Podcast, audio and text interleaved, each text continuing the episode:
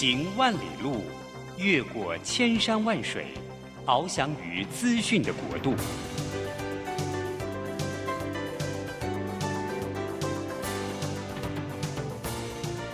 以全方位的视野，飞向更高更远的目标。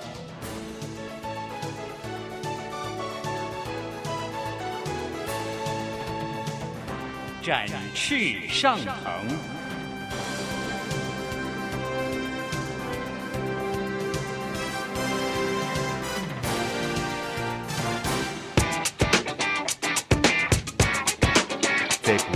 变的时代中，让我们学习用新思维、新眼光，掌握新趋势，给自己一个看得见的未来。欢迎收听《魅力学习，看见未来》，李文娟主持。让我们一同纵览资讯潮流，掌握最新的趋势观察与生活情报。早安！欢迎准时锁定《魅力学习，看见未来》节目，我是主持人文娟。今天非常开心哦，我们请到一位呃，大家可能都非常熟悉哦。呃，如果你 Google 他的名字呢，就是曾宪营秘书长，他是我们爱传协会的秘书长，同时呢，也是一位推动我们呃家庭主流价值不遗余力的这位呃保护者哈。我们欢迎宪营，宪营早安。早安，主持人早安，好，听众朋友大家早安。是呃文娟仔细的 study 一下您的这个经历哦，发现其实你是一个专案管理的专家，可以这样说，对不对？呃，对应该是说嗯之前我就是台大工商管理系毕业嘛，后对来毕业后就直接到台积电里面去工作啦。台积电就是现在那个哦，股票涨很高的那个。你现在有没有一点想到啊？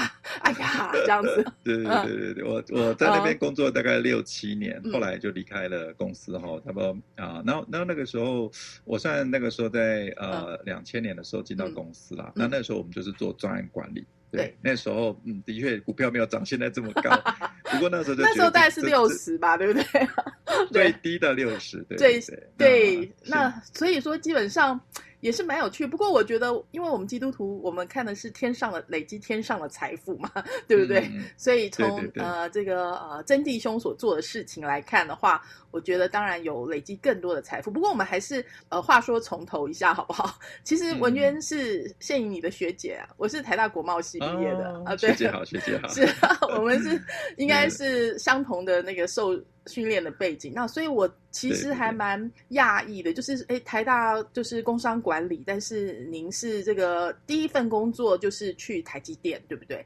对，这个不工作，很竞争的，很不容易啊，对不对？嗯对，因为它里面哇，真的里面真的是人才济济啦。嗯嗯，我的印象很深刻哦，我旁边的是卡内基美容大学毕业的，后面的全部清一色都是硕士啦，都是嗯国内外顶尖大学的硕士。嗯那那时候我大学毕业就进去，我的学历虽然台大毕业，可是学历是最低的。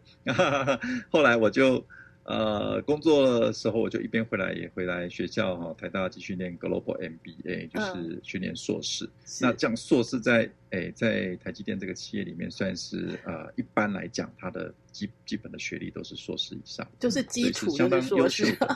对，对，就是非常优秀的一个公司。那当然在里面我也学习到很多的呃，就是专业的职能啊，像刚刚一开始哈、那个呃主持人讲那个嗯。专案管理，对，后来我也在里面受装备，就是、嗯。呃，所以我们那时候我记得台湾那时候刚开始在推这个专案管理师好的认证。嗯嗯，那我们也也有去考，算就是台湾早期在嗯。考这个美国专案管理师认证的一个、呃最最早期的呃那一批，我们也都去接受这样子的训练。嗯是，你要不要谈一下那个时候台积电面试也，他们因为那种大公司都是层层的关卡嘛，然后就是面试非常正式，你怎么样可以过关斩将啊？嗯哦，那个那个，这真的是我我记得印象最深刻的时候，因为那时候我住在啊、中部嘛，那时候我印象很深的是，他通知我面试的时候哦，嗯他就打电话给我，然后跟我说约时间面试，嗯。然后呢之后呢，他就寄给我一个来回的火车票，嗯。那让我可以从中部这样去他公司面试，面试完之后他还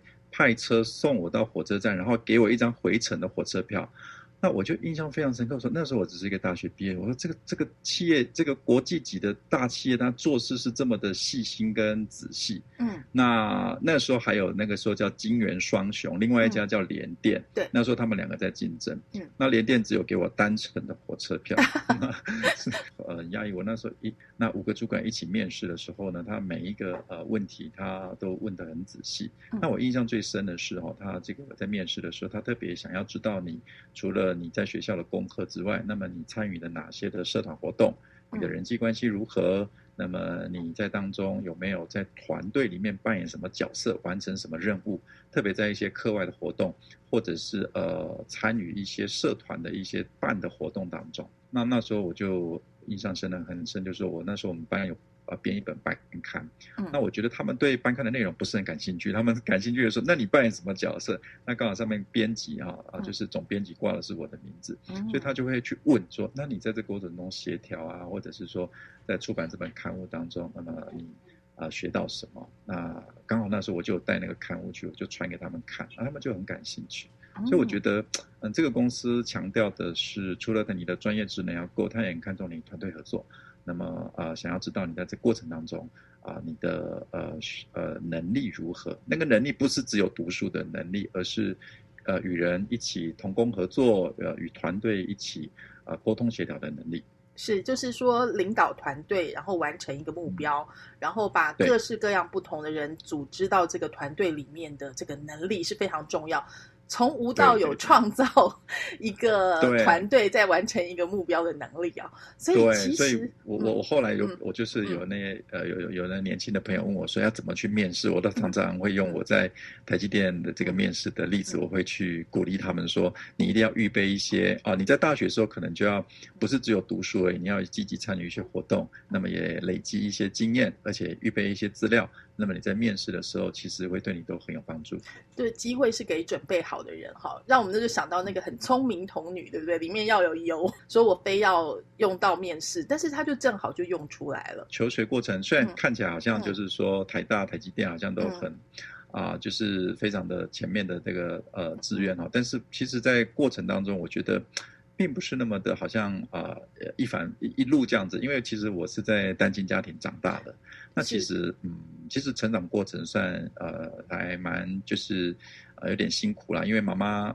呃，一个人要养三个孩子嘛。那我爸爸在我小，就是小时候四岁的时候就生病过世了。嗯，那所以其实小时候家里经济的关系哈，其实成长的过程也都蛮辛苦。所以那时候就体会到一件事，就是说妈妈就一直灌输我一个观念啊，因为妈妈她就只有。呃，小小时候家里环境呢，没有念很多书，他就是我就觉得说工作很辛苦，才赚一点点钱，那为什么人家可以像在办公室吹冷气哈，就可以啊有很好的收入？他那时候是这样觉得，他一直跟我们就说，只有教育啊能够让人可以出头天。嗯，所以呢，我从小其实妈妈就这样鼓励我们，所以所以只有只能就是说认真的读书。嗯，啊，所以后来是就是用那种。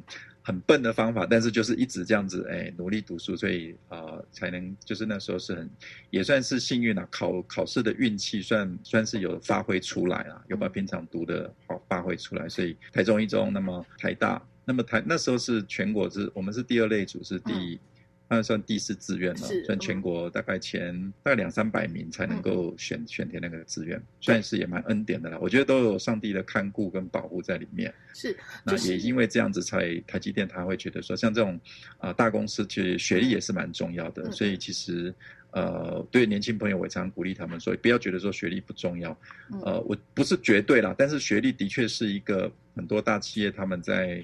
啊，挑选呃人才的时候，他他会觉得说，他会看这个东西啊来做一个基本的门槛。事实上，就像一个门票吧，他就是评估你，你有没有办法安静静下心来的把书念念起来，应该是这样子学习的能力吧。就是你为什么没有去念理工科或者一般来讲医科啊？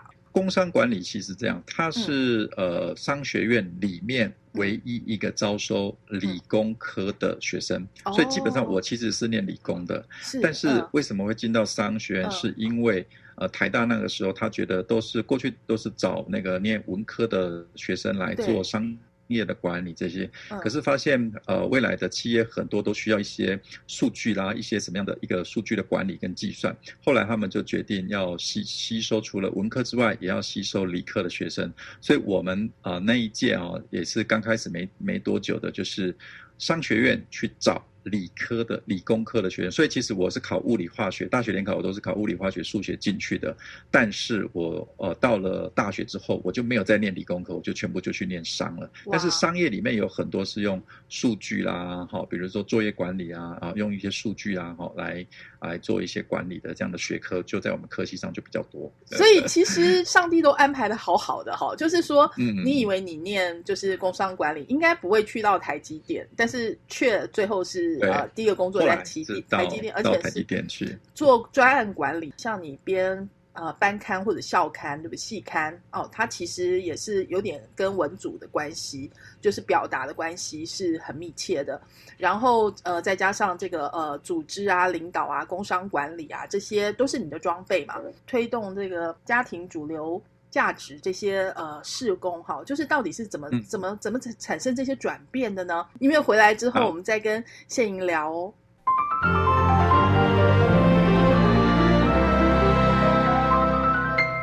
欢迎回来，魅力学习，看见未来啊、呃今天呃，跟我们一起聊天的是爱传协会的秘书长曾宪颖。宪颖，我们刚刚有聊到哈，就是说呃，你本来在台积电，其实你表现非常好哎，对不对？拿了很多奖。呃，其实我们一开始啊、嗯就是台积电它有招收一个很特别的，就是生产线的科长。嗯嗯我那时候刚进去的时候呢，呃，我印象很深刻，他就把生产线上有七十五位嗯，的线上的作业员哈、那么嗯交给我来管理。那时候我的 title 叫做科长，有点科长岛耕作的感觉，很重要，算是科长。有对，啊对嗯，你不是去学习的，你是去管人的呀？对啊，嗯、对，一开始进去要管七十五位，线上很多机台我根本都还不认识，嗯那公司就就是派你，就是说，呃，你你就是要去做一个这样子的一个管理哈、嗯那所以那个时候我真的觉得是说，呃呃，压力很大。嗯那要同时跟不同的人沟通哈、那么嗯当中有一些他们是公司的呃前辈了哈、嗯所以其实一方面要学习，一方面要管理，一方面还要负责这些生产的绩效。所以其实刚进去的时候，其实压力蛮大的。哎那，你知道那个工作就是张忠谋当当年的工作耶，他在那个德州仪器的时候，就是他也要先从生哦产线开始管起啊，然后他再去是创业，所以我觉得很重要的工作耶。那你在管这七十多个人，他们的年纪都比你大很多，对不对？哎，有的年纪、呃不小，因为嗯已经在公司待很久了。那有一些刚进来的，所以它的差距是蛮大的。嗯但大部分在里面的呃，不管怎么样，嗯我刚进去嘛，他年资一定比我久，但是嗯我看平均大概好，至少都待好几年以上的。那那管那个有很多杂事吗？还是其实很简单？就是反正他们呃难的没有这么在哪里？简单，呃，嗯难的在于你必须要针对线上的机台去做出一个最佳化的配置，哦，因为嗯呃，在呃生产线上，像现我们台湾现在就是台积电，它就是我们所谓的晶圆代工。嗯我们手机里面、电脑里面那个晶片都是嗯从这个工厂里面做出来的，所以它的产能其实是、就时间就是金钱。嗯那它的产出那个时候的产能是满载的，也就是说，呃，它只要你你要想办法把机台的它的那个呃产能发挥到百分之百，甚至百分之一百零二、一百零三，不能有任何瓶颈，就对不。对对你，你不嗯。能有任何的，就是说让它闲置在那里。嗯。所以，因为它里面的机台有呃几百台，嗯。所以你底下要管了好多个机台，那你嗯。可能就要啊、去针对它的机台的特性了解，去做出最好的派工。嗯。那么要去管理所有的作业员，因为那个呃，我们那个时候进去，它还不是是八寸长，它还不是全自动，嗯。所以它每一个机台都要呃人工去把这些我们嗯。就是一个一批货放下去，然后嗯。完了之后再把它换换到另外一个机台上，所以在这个派工的过过程当中，很需要被管理一个嗯。优先次序。嗯。那还有就是线上作业员的一些纪律什么的，因为他手上捧的那个东西都好几百万啊，嗯嗯嗯 不小心有一个就是线上作业员不小心手上的那那批货掉下去了，嗯。然嗯后掉下去，镜片都都破了，那一批啊，大概四百多万哦，我为我为了那个报告写到半夜啊两三点，四百多万就没了的意思就对，四百多万就没了。对，那这是发生在我自己管理的那个，这这是很容易发生还是很难发生？就是四百万被被它算是一个，对，它算是一个不常发生，但是可能发生的一个线上作业的失误。那么当时呃，当时是点一五的制程，那个已经是就是那个就是很贵啊，那那个时候就是一台宾士就是捧在手上，呃，像这样子的都是我们线上要去管理，要怎么样预防再发啦，怎么样有很多的管理的措施要。呃，来实施下去，嗯，所以他就是说，呃，让你写报告，你也重新再思考说，哎，你哪个地方安排的问题，就是以后就不会再发生。对，因为呃，台积电它的管理是非常的科学，而且它它会去，就是说要去你分析它的问题是什么，再来找出原因。那找出原因之后呢，你要对症下药，然后啊，你的再发防止的措施是什么？最后来看你有没有用，有没有效。那有效的措施，你要把它变成一个标准化的作业流程，就是我们所谓。的 SOP，好，就是标准作业流程。然后日后所有的呃作业员就用这样的标准流程来预防再发生这样的事。所以它整个的问题解决也有一套流程，所以我们必须按着那个流程来啊走完。那所以其实。啊，可以看到他每发生一件事，他会从当中去吸取一些经验，那么作为日后的改善的依据。所以他他会一直进步，是因为我觉得他整个公司的管理制度跟他追求这种实事求是、找到问题根因的精神是。我在当中学习蛮多的，是，所以说包括怎么样不让这一台冰室再掉下去砸掉，对，或者说 面试，应该都是一个一个的 solution，然后都不断优化的 solution。公司里面就是因为有了很多这样子的改善的一个专案比赛，所以那个时候呃我在生产线上也呃去针对机台的产能做了改善，那改善也呃透过很多的专案赢得了公司的一个比赛。我印象很深的是后来我们我参加全公司的一个专案管理的比赛，那也赢得了公司的呃第一名哈，就是整个专案管理的比赛的第一名。后来代表公司去参加这个卓越啊品质优良案例哈，就是国家品质优良案例的一个比赛。后来也帮公司拿到了国家。啊，品质案例的这样的一个奖项回来，场内哈有大概我们那时候大概两万个员工，那每一个员工其实都是在他自己所在的岗位上想办法要去改善，所以会有一个又一个的这个品质改善的这样子的呃专案，品质改善的这样子的呃一个一个一个又一个的呃一些想要做的这些提案会跑出来，那公司就是它设计一套制度去奖励，那么看你的改善的产出的绩效如何。那么，并且举办比赛，从从当中会选拔出一些特别优良的案例给予奖励。哎，那你得第一名的关键因素是什么？我觉得关键因素就是呃方法论。我觉得就是那个时候呃，因为我们的单位呢，就是很重视这个方法论。就是当我们要解决一个问题的时候，我们不是自己想怎么解决就解决，而是说呃我在解决这个问题还会有一个步骤。嗯，那它的步骤第一个可能是。啊，比如说你现在发现一个问题，你要进行现况的分析。嗯，那你分析完之后呢，现况分析去找出说，呃，你的目标跟你的现况当中有多少的落差？那造成这些落差的原因是什么？嗯，那你这些原因真的是这个吗？你要去验证这些原因，嗯而不是原因验证完之后，对，然后你再去，是，对对对，你不能说觉得，哎，我直觉就是这个。像你如果说我觉得就是这个，好，那可能，呃，你需要提出一些。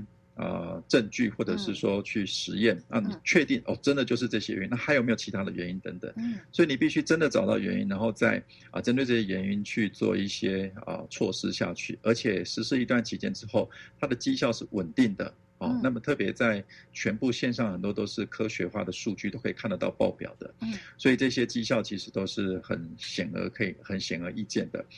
呃，我们那个单位能够赢得第一名的一个关键原因。那你做的很好啊，那你为什么不在台积电继续待下去？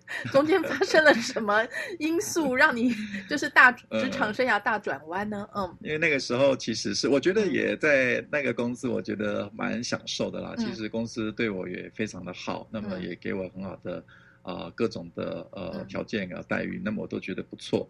那么，但我那个时候其实就觉得就是说。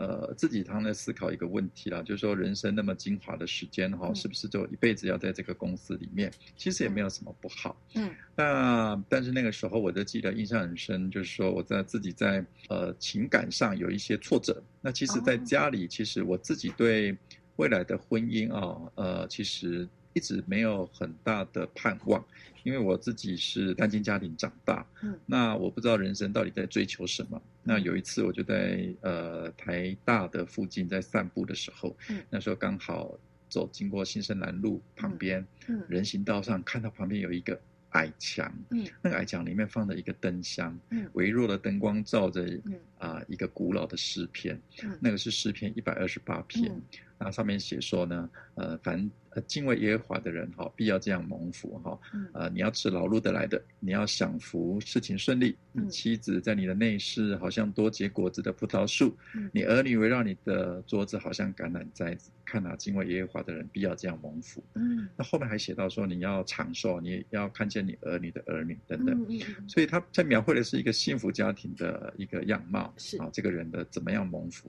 嗯我就站在那边看，我记得我站了十几分钟，我一遍嗯又一遍看。嗯后来我里面就有一个声音，啊、嗯就觉得说，这应该是我人生要追求的目标，嗯就是敬畏耶和华。因为我在大学的时候，其实我有参加过基督教的团契，是那但是我一直没有受洗，但是曾经有福音的种子在我的里面。对，那我有很多的疑惑。嗯那虽然说工作很好啊啊、我觉得公司也很恩待我。嗯，但是我还是觉得找不到人生的一个目标。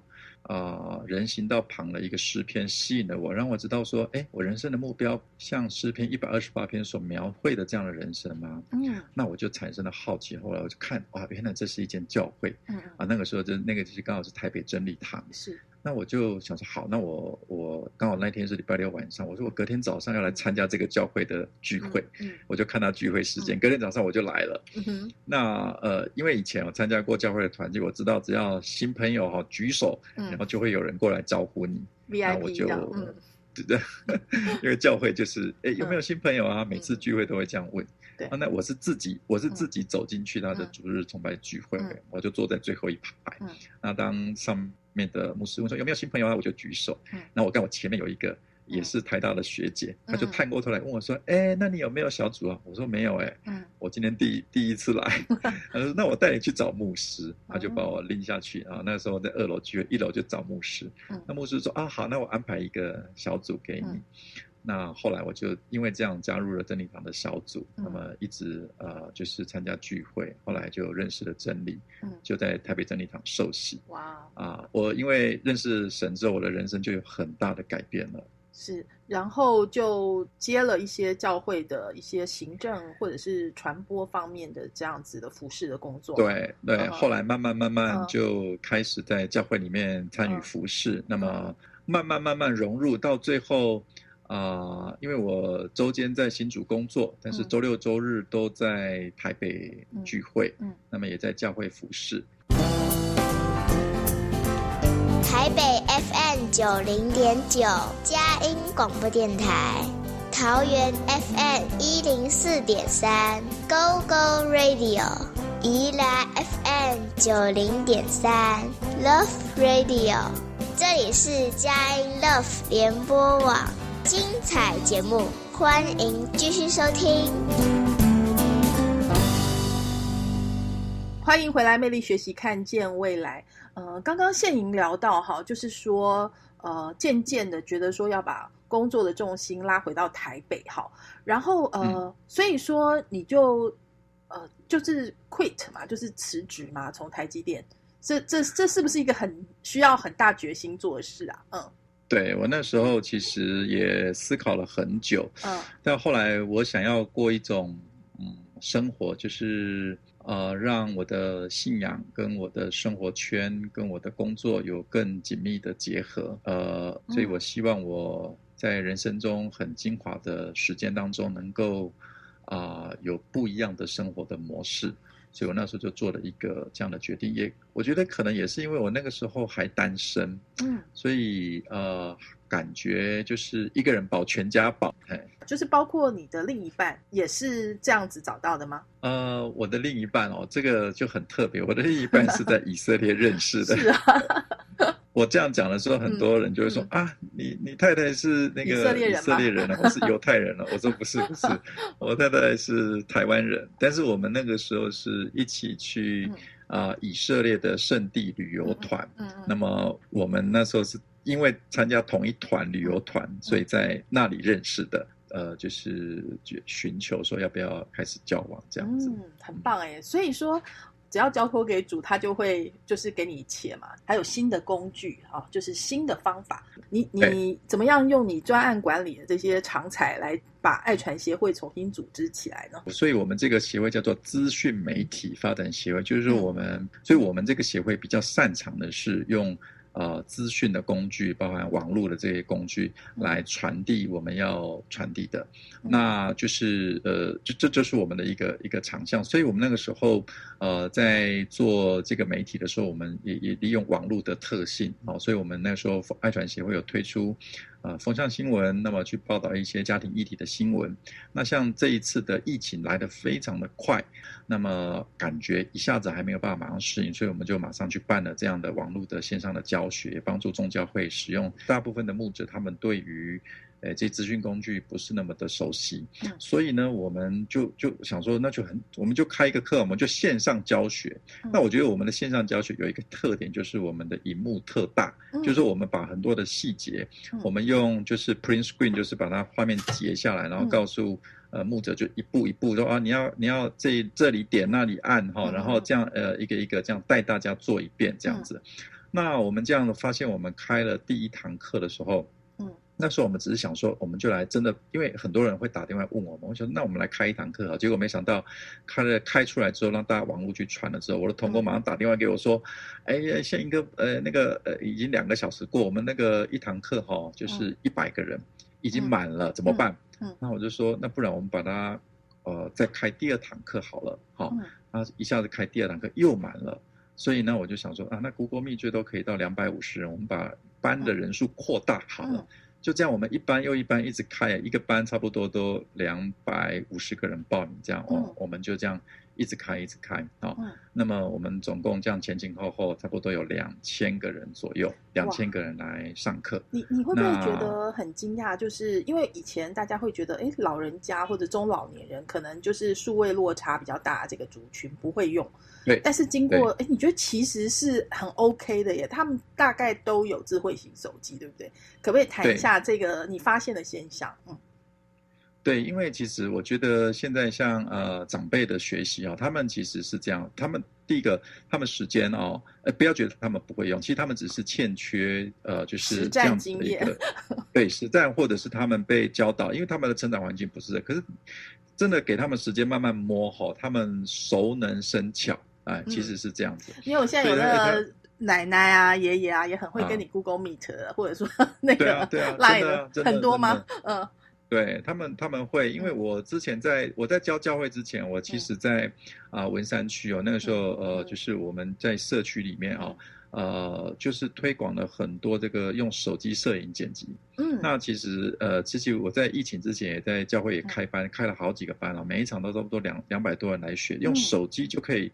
就可以剪接影片了。后来我还还发现，就是哇，真的开太多课了，我的这个喉咙实在受不了了，一直讲课，一直讲课。嗯同样的东西要一直讲，我受不了了，因为讲不了那么多课。后来我就想说，那干脆我就来把它就是录成那个影片然后放在 YouTube 上嗯啊。对，然后就很多很多人就来点阅来看，我就会发现这样也是一个很好的上课的方式啊，就是非同步，哎，对，而且也是一个爱传的一个行动啊。因为你看，对对对呃，就包括你说手机摄影，像我们嘉音电台，我们之前也有祖孙情的摄影比赛，嗯 就是呃，其实就是也是让家人，你看在疫情中间，其实很多可能小孩没有回爸回去看祖父祖母啊，这些就是可以透过 Zoom 啊或者 Google Meet，不只是小组的聚会，也是家庭的这个联系很重要的管道嘛。我我在社区里面上这个用手机摄影剪辑哦，刚刚文娟姐讲的真的是这样。嗯。那有一个有一个奶奶哈、她来上我的课，嗯。上课上课上到上到一半嗯，她就冲到前面来，因为我们在练习的时间，她就说：“嗯。老师老师，你看。”她说：“我把我做的影片哦传到家人群组里面的时候，嗯哇，你知道我的那个那个孙子啊，就一直按赞赞赞赞赞赞，嗯。然后那边说，那他就拿他手机的 line 给我看，嗯。你看他们说阿妈你好厉害哦，怎么做的？教我。哎，孙子问阿妈说怎么做呢？然后叫阿妈会拍。又会剪，孙子不会。阿妈可骄傲了，对，嗯对，然后他就好开心啊，他觉得他的，他觉得他自己不是被时代淘汰，他觉得他嗯瞬间他觉得他自己很有成就感，嗯，那他觉得很开心，价值感也提升了。所以哇，我在社区里面也开班哦，我后来发现哇，那个班一班又一班一直开，嗯。每一个班都是好多的都是呃，就是六六十岁以上的长辈哈、嗯。其实他们身体都还非常的健康。那但是他们手机很多不会用，所以呢，我我教他们就是把家人的记录哈、嗯把它剪接起来。那还有一个大哥嗯，他就上完课之后，他拿来给我看嗯。他说：“老师，你看，我把这个很多他们全家哈出国玩的哈嗯生日的哈什么样，他全部都把它剪接影片嗯配乐，然后上上一些简单的文字，讲一些故事嗯。他就这样哈全部都做，然后送给他女儿。嗯他女儿在国外嗯，他女儿说：“爸爸，你怎么会这一些？你好厉害哦！你去哪里学的？”嗯好高兴哦，就拿来给我看。嗯他觉得啊嗯，而且呢，就可以把全整个家的这个感情把它凝聚起来，因为很多的以前的片段把它剪接起来。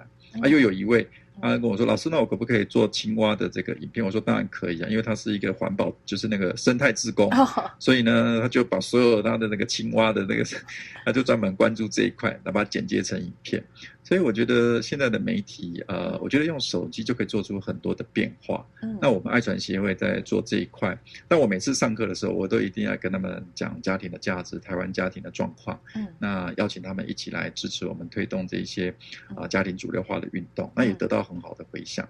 是，我觉得真的非常棒哎，就是很多事情是要做的哈，不是只是用说的，那就是真正的落实到行动上面，就是把它行出来是很重要的。那尤其台湾人哈，就是我们东方人比较保守又害羞吧，讲到爱呢，就是呃不好意思表达，好，就是这个讲起来很肉麻。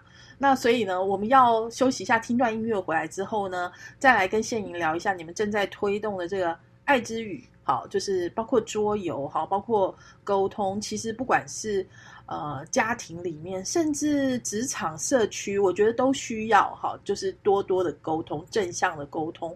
要怎么样做呢？我们休息一下，回来再跟谢莹聊哦。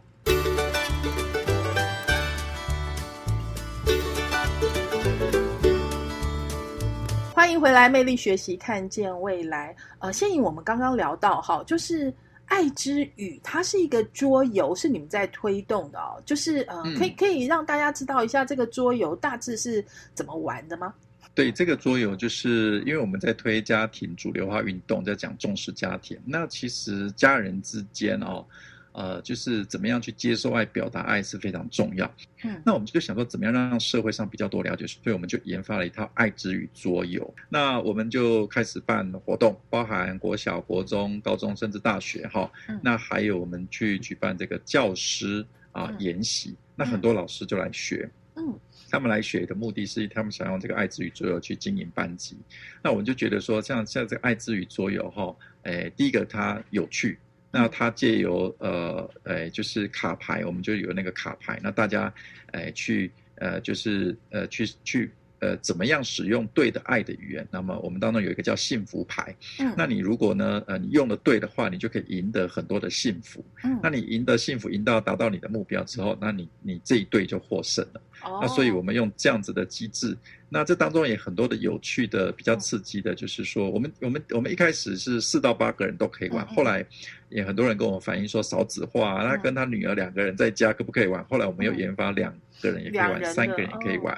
嗯，对，然后就加骰子下去，嗯就是说有时候再加一些很好玩的机制。嗯那么后来很多人跟我们讲说，很好玩之外，我们可不可以有更多的分享机制？嗯所以呢，我们又加了，我们今年又改版，又加了分享卡跟祝福卡，嗯就是你在游戏的过程当中呢。啊、游戏结束的时候呢，赢的人要抽这个祝福卡。嗯我们通常赢的人就说哈哈哈我赢了，对不对？然后哦没有，来弹你你要抽一两下额头，这样不是是要祝福你 对，我们有很多，就好像啊呃大富翁里面有那个机会跟命运嘛，对不对？？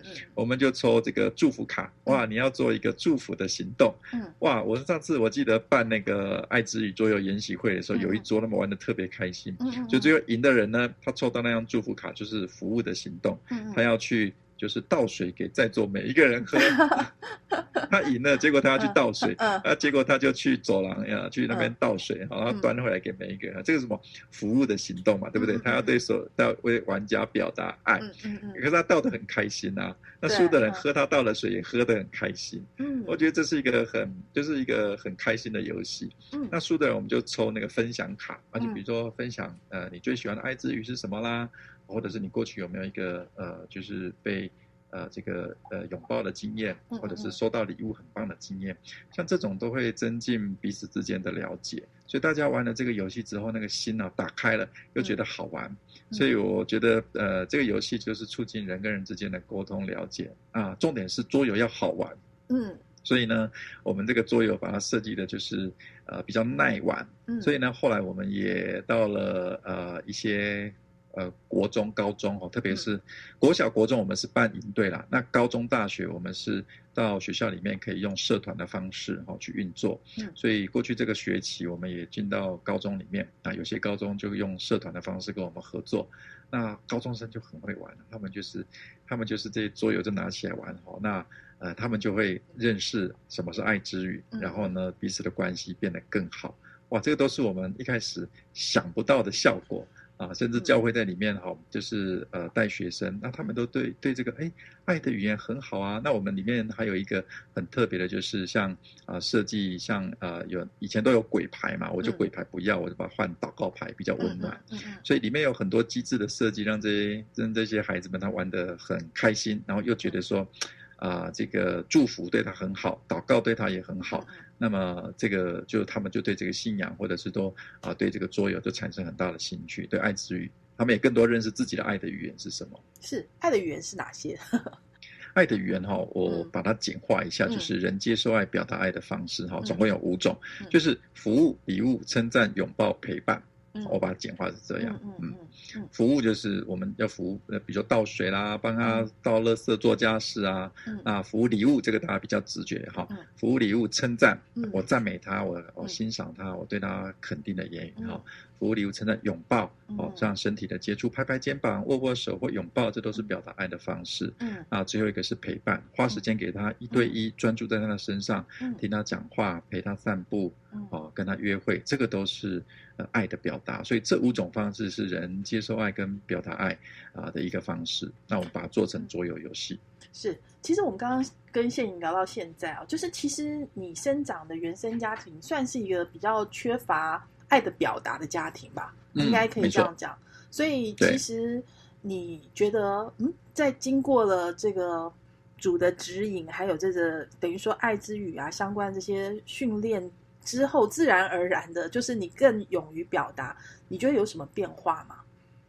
哦我觉得有很大的变化，因为我自从就是说认识了这个信仰之后，我发现，啊、这个信仰它也教教我们更勇敢的去表达爱哈。所以我自己的经验是这样，像我们家是传统家庭，传统家庭就是从小到大我没有什么印象，我妈妈有跟我说“我爱你”这三个字的，嗯嗯所以我知道她非常的爱我。嗯，对我就讲一个故事。那呃，我就是呃，后来我就学了这个爱之语之后，嗯我就打算那一年的妈妈的生日，我要回家给她一个拥抱，嗯，然后跟妈妈说：“妈妈，我爱你。嗯嗯嗯，这件事在我们家从来从来没有发生过，因为我们是传统家庭。对，那我就那一次我就回去庆生，生日快乐歌唱完的时候，我就站起来嗯，我就鼓起勇气过去给我妈一个熊抱，因为我妈有点 胖，我就这样熊抱她一下。嗯哦，但我那时候紧张的不得了哈、嗯比跟女孩子告白还要紧张。嗯哦，然后然后我就抱着我妈，我就鼓起勇气跟她说：“妈妈，我爱你。嗯”讲完之后，我的脸哦从脖子这边红红红到头顶上去。嗯，真的很不容易，因为我们家是传统家庭，这种事我从来没做过，但是我决定要去做。哦，那我妈的反应，她吓一跳，嗯然后呢，有一点把我半推开，她就说：“喝啦喝啦，麦芽内啦麦芽内啦，哦，就是说好啦好啦，不要这样了，不要这样。他有一点不好意思，是对。然后我姐姐跟我妹妹在旁边啊，他们就看了也是眼睛睁得很大，因为我们家从来没有做过这种事情，他们就是说。哦，你好恶心哦！你怎么可以做这种这么狗腿的动作？这样子，我那时候真的是觉得说有地洞，我就很想钻下去。